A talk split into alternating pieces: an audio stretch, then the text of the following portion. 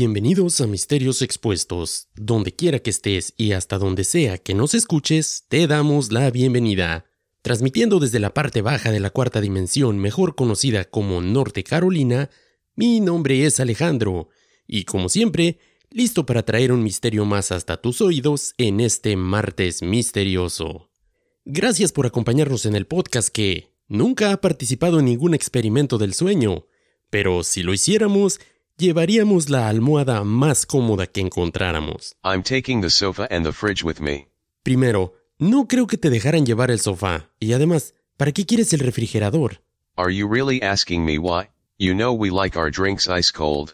En eso tienes razón. Por cierto, salucita a todos los que nos acompañan el día de hoy y a los fanáticos del cafecito, les brindo con una refrescante Bud Light, a todas las personas que se han ofrecido a invitarme unas frías, gracias, pero a menos que estén cerca de la cuarta dimensión, vamos a tener que encontrar otra manera de lograr ese propósito. Ya pensaremos en algo, pero obviamente se los agradezco y pues como siempre, gracias por acompañarme una vez más en este episodio, el cual fue sugerido por uno de nuestros oyentes la semana pasada y la verdad me pareció bastante interesante. Pocas veces brincamos la lista de temas que ya nos hemos decidido a cubrir, y este, si le soy sincero, saltó de un solo brinco hasta la parte alta de la lista. Espero que lo disfruten y los dejo con el episodio del día de hoy. Teniendo como escenario los años 40, llega hasta nosotros dos de los experimentos más extraños que se han conocido, llevados a cabo en territorio soviético. Hoy hablaremos del experimento ruso del sueño. Comencemos.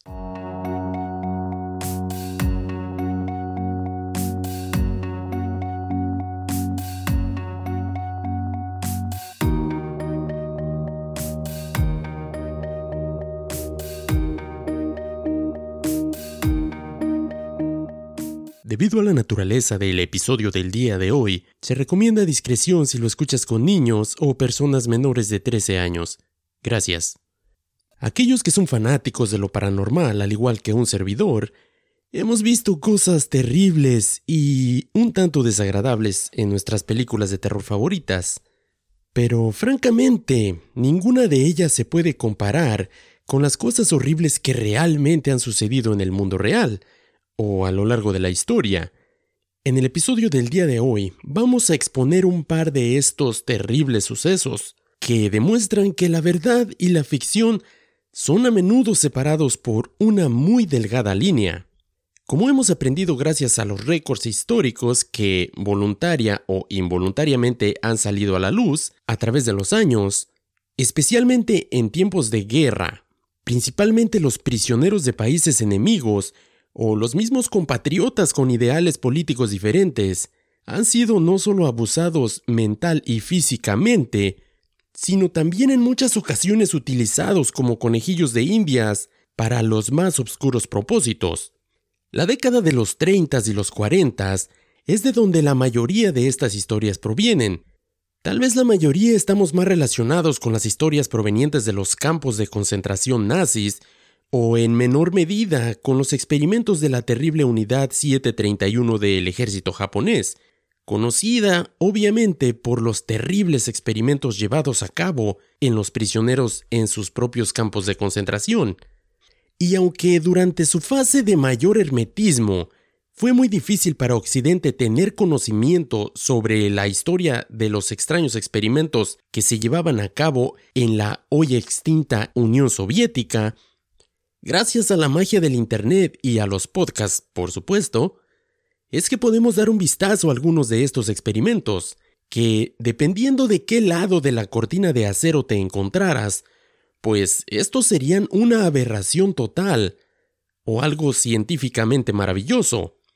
Y aunque hice mención de los campos de concentración en este episodio, no vamos a tocar esta parte de la historia rusa en específico, porque estos campos conocidos como kulaks tienen por desgracia historias tan terribles que un solo episodio no sería insuficiente para cubrirlas. En cambio, como mencioné anteriormente, el día de hoy vamos a exponer dos casos en específico en los que podremos ver qué tan ambiciosos o terribles, según como quieras verlo, es que estos científicos rusos en realidad eran. Pero sobre todo, qué barreras estaban dispuestos a cruzar para llegar a sus objetivos, por obscuros que estos fuesen. Si eres una persona amante de las mascotas, y especialmente de los perros, tal vez este primer caso no sea de tu agrado, y me refiero al caso de el perro zombie ruso. Este experimento llevado a cabo en el año de 1940 salió a la luz gracias a una grabación la cual registra la manera en que un grupo de científicos rusos experimentan con la cabeza decapitada de un perro. La respuesta de si los zombies podrían existir, al parecer había sido por fin resuelta. ¿Cómo? Bueno, según el fallecido científico Sergei Brukhonenko, la muerte no es el final. Fallecido en 1960, Brukhonenko fue uno de los líderes del Instituto de Investigación de Cirugía Experimental de Rusia, y su creación de un dispositivo llamado autoeyector le valió el prestigioso premio Lenin, que es esencialmente la versión de la Unión Soviética del Premio Nobel de la Paz, que por supuesto se le dio el nombre gracias a Vladimir Lenin. Descrito como una máquina primitiva para el corazón y los pulmones, este autoyector era un sistema de circulación sanguínea artificial, que fue creado con el propósito de literalmente volver a reanimar las cosas muertas. Este primitivo dispositivo les permitió a estos científicos crear condiciones de vida artificiales para los órganos de los perros recién fallecidos, lo que proporcionó a los corazones y pulmones todo lo que necesitaban para reanudar su trabajo fuera de los cuerpos de los perros muertos, tal como lo hicieron dentro de estos cuerpos cuando estaban vivos. Ahora, es en esta parte cuando las cosas se ponen bastante extrañas. Después de experimentar con éxito con sus órganos y hacer que sus corazones extraídos latieran y sus pulmones respiraran, Burkonenko usó a su autoeyector para volver a animar la cabeza cortada de uno de sus amigos caninos, lo que sorprendentemente también resultó ser un éxito. En esencia, había funcionado. Pero, ¿cómo es que este extraño aparato pudo hacer que esta cabeza de canino volviera a la vida? Los tubos estaban conectados desde un depósito de sangre arterial a las arterias cortadas que colgaban del cuello del perro, y mientras una bomba transportaba la sangre a la cabeza de este canino, la otra drenaba la sangre venenosa privada de oxígeno. Al limitar artificialmente los procesos que ocurren naturalmente dentro de los seres vivos, Burkonenko pudo esencialmente devolver la vida a la cabeza de este can. Esto a pesar del hecho de que había estado separada durante mucho tiempo del cuerpo al que una vez estuvo unida. La cabeza aislada no solo pudo vivir durante horas por sí sola, sino que incluso reaccionó a los estímulos externos de la misma manera que lo habría hecho cuando el perro estaba vivo. Antes de que prosiga, quiero que dibujes esta imagen en tu cabeza. Es literalmente una cabeza de perro, conectada mediante estas mangueras o tubos a este extraño aparato que bombea sangre para reanimarla en una imagen digna de la película de Frankenstein. Cuando la luz brillaba en sus ojos, por ejemplo, los ojos del perro se ajustaban, literalmente los cerraba, los apretaba. Y cuando se colocaba ácido cítrico en la nariz y la boca, la lengua pronto se abría camino fuera de la boca para lamerse. ¿No me crees? En las notas de este episodio voy a poner el link de este extraño experimento para que puedas verlo. Digo, si te atreves. Porque la verdad es un video bastante extraño. Como dije, es la cabeza de un perro conectada a este extraño aparato, y cuando la estimulan, le estimulan su nariz con químicos, la cabeza empieza a lamerse. En fin, vamos a continuar. Si pensabas que Burokenko probablemente no se detuvo allí, bueno, entonces estás a un paso por delante de mí en este momento. El éxito del experimento de la cabeza cortada llevó al científico a realizar un experimento similar no solo en la cabeza de un perro, sino en un perro muerto real. Y se construyó un autoyector más avanzado para esta misión, que realizaba las funciones tanto del corazón como de los pulmones. Al igual que el cuerpo humano o animal vivo, esta versión del autoyector bombea sangre rica en oxígeno desde el corazón hacia el cuerpo, llevándola de regreso al corazón y luego extendiéndose a los pulmones. Después de drenar toda la sangre del cuerpo de un perro vivo, el autoyector fue conectado y puesto a prueba. Y no pasó mucho tiempo antes de que el perro recién asesinado regresara milagrosamente de la tierra de los muertos. Y así nació el primer perro zombie del mundo. Se desenganchó del dispositivo y volvió a la normalidad. ¿Difícil de creerlo? Todos estos experimentos se documentaron en una película lanzada en 1940. Es un video de alrededor de 20 minutos llamado Experimentos en el Renacimiento de Organismos. Como dije, este caso está completamente documentado y es real. Obviamente, no es para personas de estómagos débiles, pero si te atreves a ver estos procedimientos, voy a dejar el link en la descripción de este episodio, chécalo por ti mismo. Y supongo que la pregunta que te estás haciendo en este momento es si estos experimentos alguna vez se probaron en seres humanos. Sabemos que Sergei Brukonenko, de hecho, desarrolló una versión de autoyector específicamente para humanos, y esta actualmente se exhibe en el Museo de Cirugía Cardiovascular de Rusia. En cuanto a si se usó o no alguna vez, no existen imágenes o informaciones sobre tales experimentos, aunque creo que es bastante seguro decir que el dispositivo no creo que lo hayan hecho para guardarlo en un estante. El resto te lo dejo a tu imaginación. Digamos que en estos días en que abundaban los prisioneros de guerra, esto proveía a los científicos de recursos ilimitados en cuanto a sujetos de prueba se refiere. Y si la historia nos ha enseñado algo, es que los escrúpulos y la moral se dejan a un lado cuando a experimentar con humanos se refiere. Vamos a un pequeño corte y cuando regresemos vamos a exponer quizá una de las historias más fantásticas en cuanto a experimentos en humanos realizados en la Unión Soviética se refiere. No te vayas, regreso en un minuto. Can I get one of those things so I can play with the dog? No, Fine.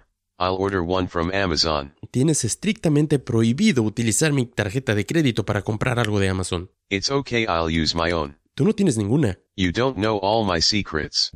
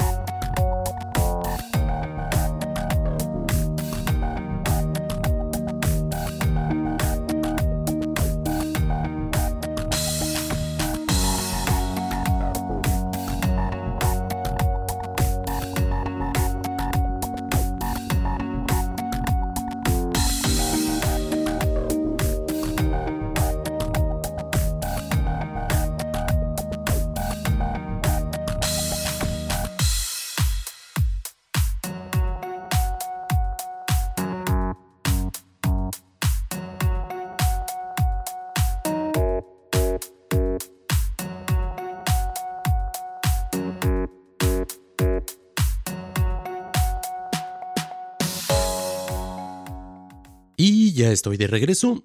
Como ya vimos en la primera parte del episodio, los experimentos realizados por estos científicos rusos eran bastante singulares, por decirlo menos. Pero el que veremos a continuación es probablemente uno de los más famosos. Y antes de iniciar, quiero agradecer a Juan Estrella, que fue la persona que nos sugirió el tema en nuestra página de Facebook. El experimento ruso del sueño. Se dio a conocer en el año 2010 y la historia narra un experimento ambientado en una instalación de prueba soviética de finales de los 1940. En un experimento científico patrocinado por los militares, cinco presos políticos fueron mantenidos en una cámara sellada herméticamente, con un gas estimulante mezclado con oxígeno. Este sería administrado continuamente para mantener a los sujetos despiertos durante 30 días consecutivos, y como recompensa a los prisioneros se les habría prometido falsamente que serían liberados de la prisión si completaban el experimento. Fueron mantenidos en un ambiente sellado para monitorear cuidadosamente su ingesta de oxígeno para que este gas no los matara, ya que era tóxico en altas concentraciones. Aclaro en este punto que por más que investigué al respecto, en ningún lugar se hace mención de qué tipo de gas habría sido este. Otro detalle importante es que todo esto fue antes de las cámaras de circuito cerrado, por lo que solo tenían micrófonos y pequeñas ventanas de vidrio redondeadas de alrededor de 5 pulgadas de espesor en esta cámara para poder monitorear a estos presos que mantenían ahí dentro. La habitación en la que habían sido recluidos estaba llena de libros, catres para dormir pero sin ropa de cama. No contaban con agua corriente ni inodoro, aunque habían sido provistos de suficiente comida seca para poder soportar el encierro por alrededor de un mes. Como ya mencionamos, estos cinco sujetos de prueba eran prisioneros políticos, considerados enemigos del Estado durante la Segunda Guerra Mundial. Todo estuvo bien durante los primeros cinco días. Los sujetos apenas se quejaron de que se les prometiera falsamente, como ya lo dije, que serían liberados si se sometían a la prueba y no dormían durante 30 días. Que a final de cuentas, este era el objetivo de este experimento, el ver y el poder documentar qué reacciones tendría el cuerpo humano o qué comportamiento tendría una persona al ser privada del sueño o de la capacidad de dormir durante un mes. Sus conversaciones y actividades fueron monitoreadas y se observó que continuaron hablando, entre ellos, sobre incidentes cada vez más traumáticos de su pasado. El tono generalmente en sus conversaciones adquirió un aspecto más oscuro después del cuarto día. Una vez que llegaron al quinto día, sin embargo, comenzaron a quejarse de las circunstancias y eventos que los llevaron a donde estaban, y comenzaron a demostrar una paranoia severa. Dejaron de hablar entre ellos y empezaron a susurrar alternativamente a los micrófonos y a las pequeñas ventanas a través de las cuales eran vigilados. Curiosamente, todos parecían pensar que podrían ganarse la confianza de los experimentadores entregando a sus camaradas a los otros sujetos que estaban cautivos con ellos. En otras palabras, empezaron a, vaya, a delatar a estas personas que estaban con ellos tratándose de ganar los favores de las personas que los mantenían encerrados. Al principio los investigadores sospecharon que esto era un efecto del gas en sí, pero después de nueve días, las cosas empezaron a cambiar drásticamente. El primero de estos sujetos empezó a gritar. Corrió a lo largo de la cámara gritando repetidamente a todo pulmón durante tres horas seguidas. Siguió intentando gritar, pero solo pudo producir chillidos ocasionales. Los investigadores postularon a estas alturas que el sujeto se habría desgarrado físicamente las cuerdas vocales. Lo más sorprendente de este comportamiento es el cómo reaccionaron los otros prisioneros, o mejor dicho, no reaccionaron para nada. Continuaron susurrando a los micrófonos hasta que el segundo de los prisioneros comenzó a gritar. Los dos cautivos que no gritaban empezaron a romper los libros, mancharon página tras página con sus propias heces y las pegaron con calma sobre las pequeñas ventanas de cristal. De esta manera, bloqueando la única forma que tenían estos científicos de ver qué era lo que estaba pasando dentro de esta cámara. En un momento los gritos cesaron completamente. También lo hicieron los susurros a los micrófonos, después de que pasaron tres días más. Los investigadores comprobaron los micrófonos cada hora para asegurarse de que funcionaban, ya que pensaban que era imposible que no se emitiera ningún sonido con cinco personas ahí dentro. El consumo de oxígeno en la cámara indicó que los cinco aún deberían de estar vivos. De hecho, era la cantidad de oxígeno que consumirían cinco personas con un nivel muy intenso de ejercicio extenuante. En la mañana del día número 14, los investigadores hicieron algo que dijeron que bajo ninguna circunstancia harían para obtener una reacción de los cautivos. Al ver que no había ninguna señal de estas cinco personas, se vieron obligados a utilizar el intercomunicador que había dentro de esta cámara, con la esperanza de provocar alguna respuesta de los cautivos que temían que de hecho estuvieran muertos. Anunciaron, cito, Estamos abriendo la cámara para probar los micrófonos. Aléjense de la puerta y acuéstense en el suelo o les dispararemos. El cumplimiento de estas órdenes le dará a uno de ustedes su libertad inmediata. Para su sorpresa, escucharon una sola frase en una respuesta de voz muy tranquila. Cito, ya no queremos ser liberados. Se desató un debate entre los investigadores y las fuerzas militares que financiaban esta investigación, y luego de ser incapaces de provocar una respuesta a través del uso de este intercomunicador, finalmente decidieron abrir la cámara a la medianoche del día número 15. La cámara se limpió del gas estimulante y se llenó de aire fresco e inmediatamente las voces de los micrófonos comenzaron a objetar. Tres voces diferentes comenzaron a suplicar como si suplicaran por su vida, en una súplica interminable de que volvieran a encender el gas. Se abrió la cámara y se enviaron soldados para recuperar a los sujetos de prueba, y justo en el momento en que abren esta puerta, los sujetos empiezan a gritar más fuerte que nunca, y también lo hicieron los soldados cuando vieron lo que había ahí dentro. Era un cuadro que jamás se habrían imaginado encontrar al abrir aquella puerta. Cuatro de los cinco sujetos todavía estaban vivos. Era un estado extraño en el que estos prisioneros se encontraban. Las raciones de comida del día 5 no habían sido ni siquiera tocadas, pero eso estaba lejos de ser lo más extraño que había ocurrido dentro de este lugar. Había trozos de carne regados por todo el lugar, carne de los muslos y el pecho del quinto sujeto de prueba estaban metidos en el desagüe en el centro de la cámara, bloqueando de esta manera el único desagüe que había en este lugar permitiendo que alrededor de cuatro pulgadas de agua se acumularan en el piso. Nunca se determinó con precisión cuánta de esta agua en el suelo era sangre. Los otros cuatro prisioneros también tenían grandes porciones de músculos y piel arrancada de sus cuerpos.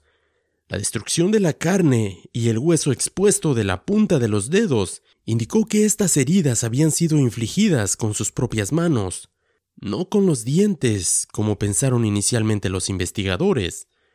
Un examen más detenido de la posición y los ángulos de las heridas indicó que la mayoría, si no todas, habían sido autoinfligidas.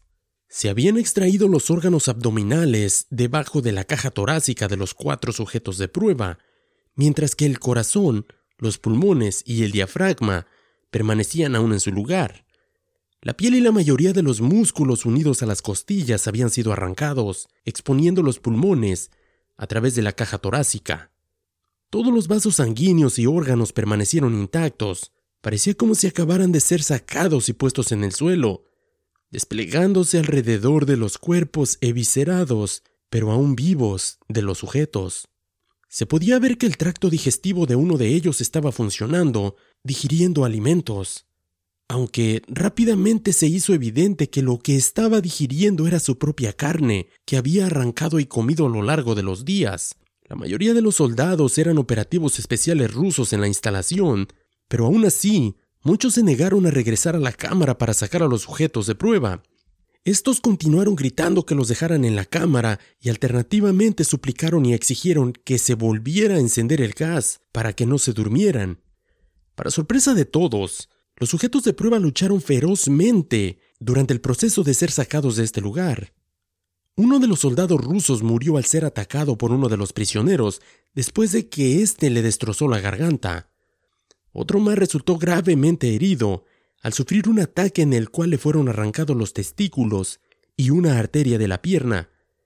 Estas heridas hechas con los dientes de uno de los sujetos. This is my favorite episode so far. No veo por qué te pueda gustar tanto, es asqueroso. There's nothing like humans killing each other. Olvídalo, continuemos. En total cinco de los soldados perdieron la vida, si se cuentan los que se suicidaron en las semanas posteriores al incidente. En la lucha, a uno de los cuatro sujetos vivos le rompieron el vaso y se desangró casi de inmediato. Los investigadores médicos intentaron sedarlo, Pero esto resultó imposible. Le inyectaron más de 10 veces la dosis humana de un derivado de la morfina y todavía luchó como un animal acorralado, rompiendo las costillas y el brazo de un médico.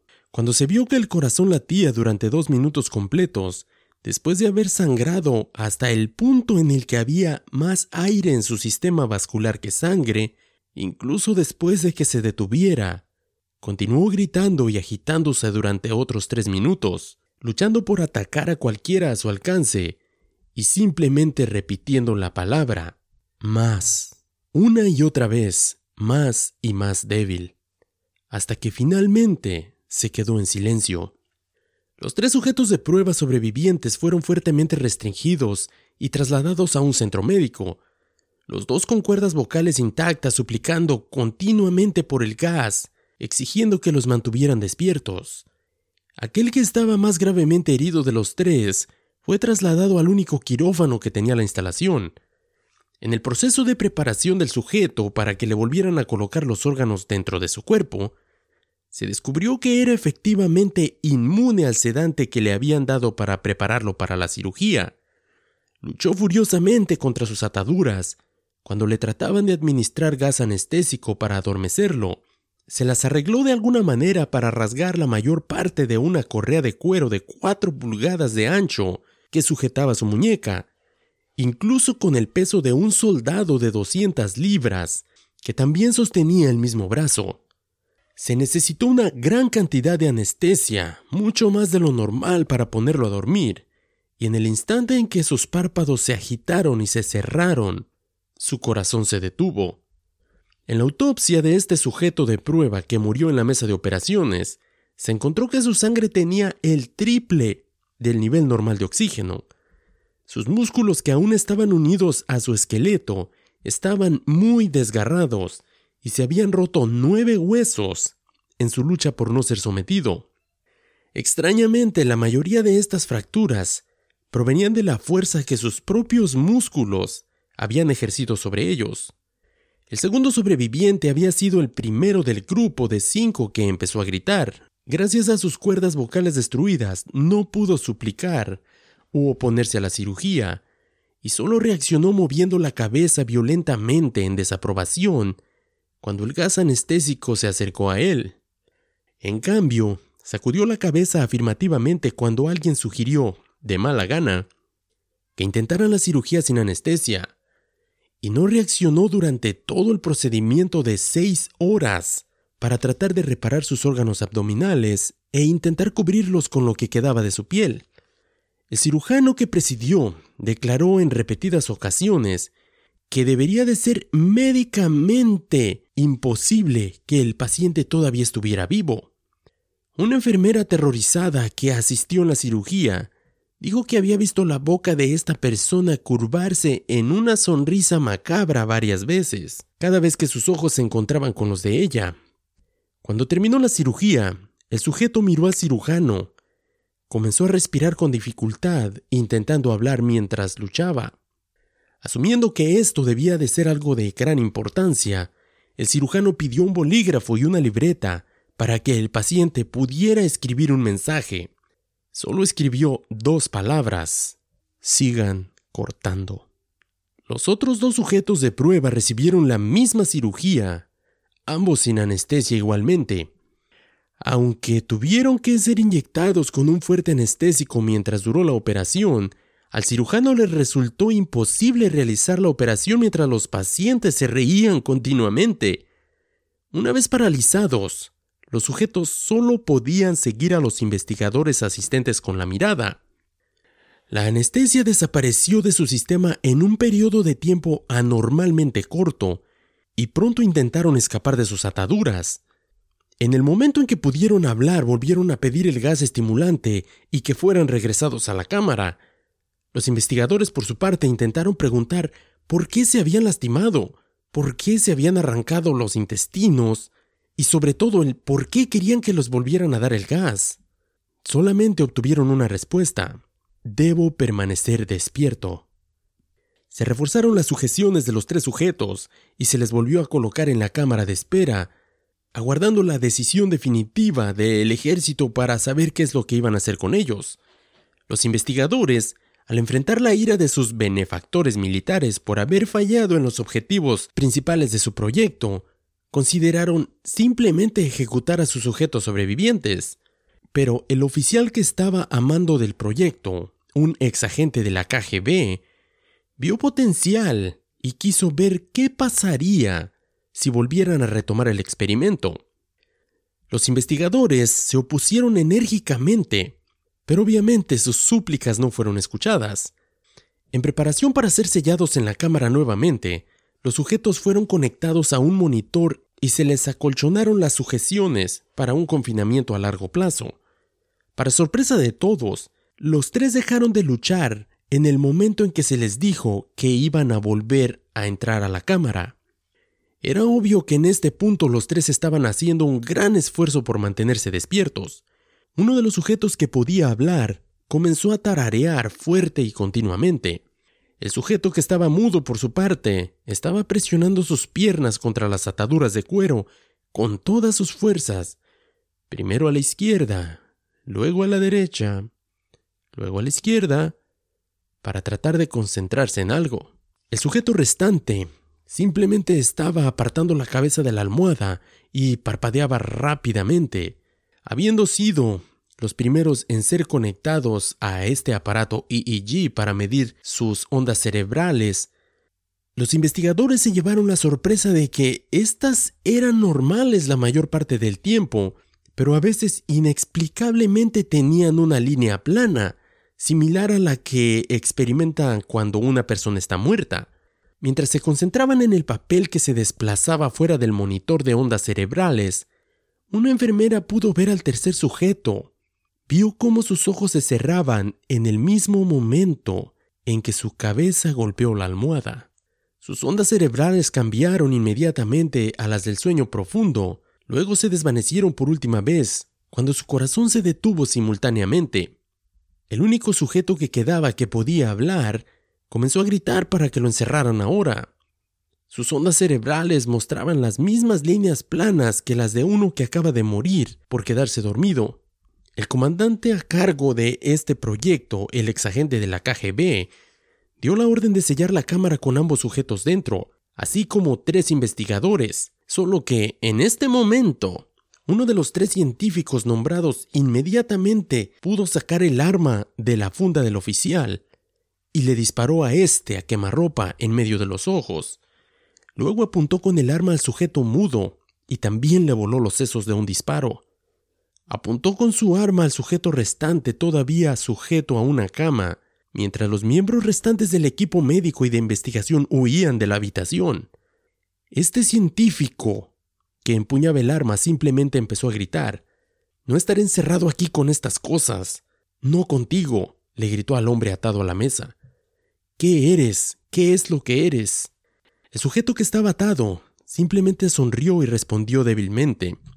Lo has olvidado tan fácilmente. Somos ustedes.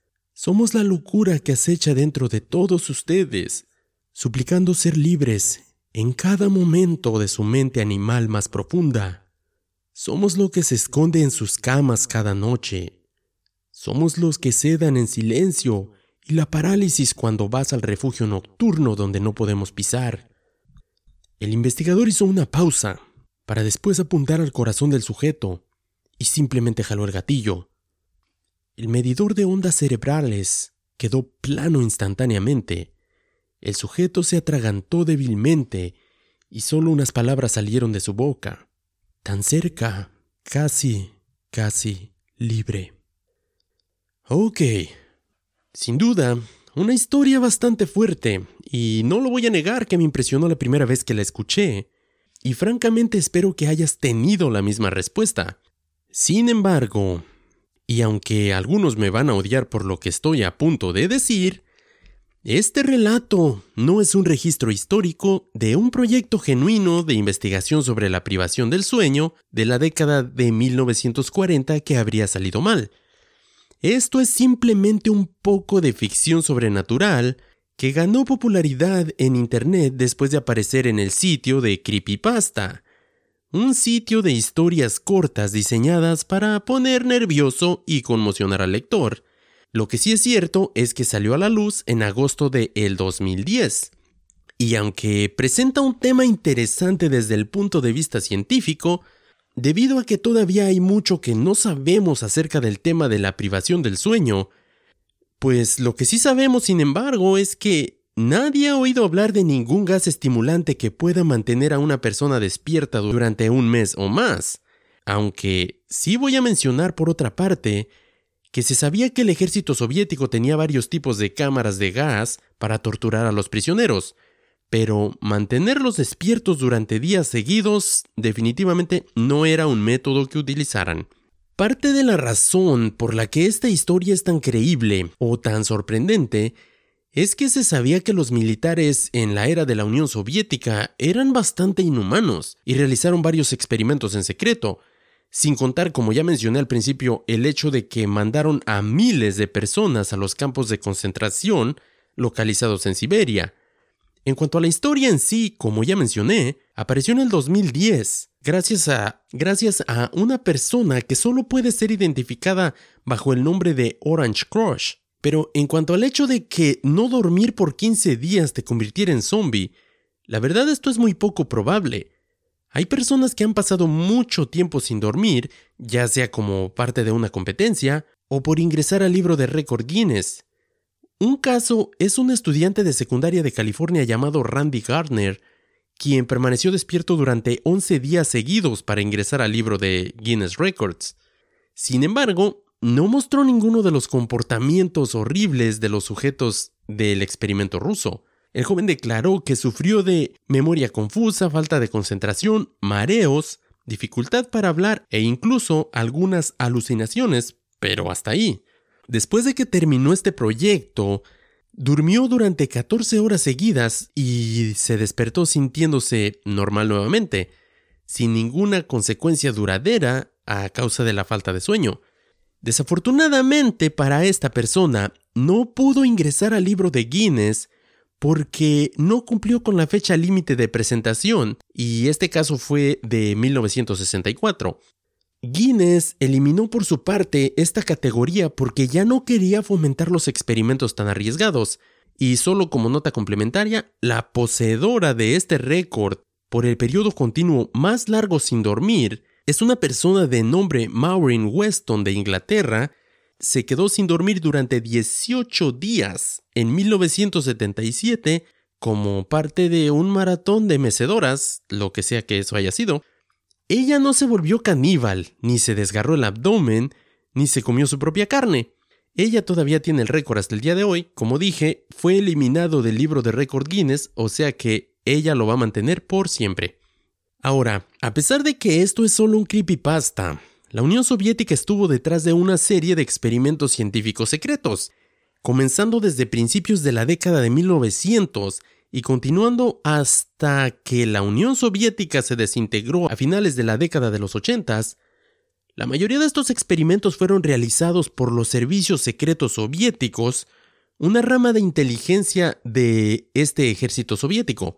No solo se sabía que eran brutales, sino que nunca dudaron en realizar experimentos con humanos. Y uno de los experimentos científicos reales y más infames de estos servicios secretos soviéticos fue el del Laboratorio de Venenos.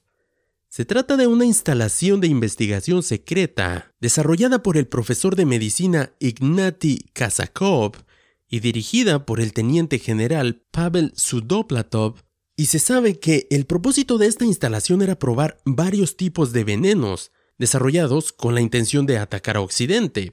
Se cree que el laboratorio se activó nuevamente en 1991 y que todavía se utilizaría para crear armas biológicas para operaciones secretas en Occidente. No quiero sugerir que la teoría de que el virus del COVID-19 salió de uno de estos lugares y que sea verdad, pero quise mencionarlo de cualquier manera. Te dejo a ti la última palabra. Lo que sí es verdad es que la experimentación humana era desenfrenada en este laboratorio y los sujetos eran en su mayoría presos políticos. El objetivo de estos experimentos era encontrar un veneno incoloro e inodoro que no se pudiera detectar incluso después de la muerte de la persona. La mayoría de las víctimas habrían muerto instantáneamente. Algunos de los venenos probados fueron gas mostaza, digitoxina, ricina, curaré y cianuro. El laboratorio fue también lugar donde se llevaron a los supuestos enemigos de Rusia para ser ejecutados con estos venenos mortales, y puede que esto no suene tan espeluznante como el experimento del sueño ruso, pero estas partes fueron reales y aterrorizaron incluso a la nación más poderosa del mundo actual. No es de extrañar que Estados Unidos no permitiera que la Unión Soviética permaneciera unificada durante demasiado tiempo, pero volviendo al experimento del sueño, la historia no es cierta. Pero no dejemos que la verdad se interponga entre nosotros y una buena historia. Can we do another one like this next week? Por supuesto que no, ya fue suficiente por esta semana. Espero que lo hayas disfrutado y como siempre lo menciono, sigan sugiriendo temas. Quién sabe, tal vez tu historia, tu tema sea el que relate la próxima semana. Es todo por hoy. Ya lo sabes, mi nombre es Alejandro transmitiendo desde el punto más alto de Norte Carolina, el Mystery Bot del otro lado de la mesa. Mantén la mente abierta, manténganse misteriosos. Until next week, humans. Hasta la próxima.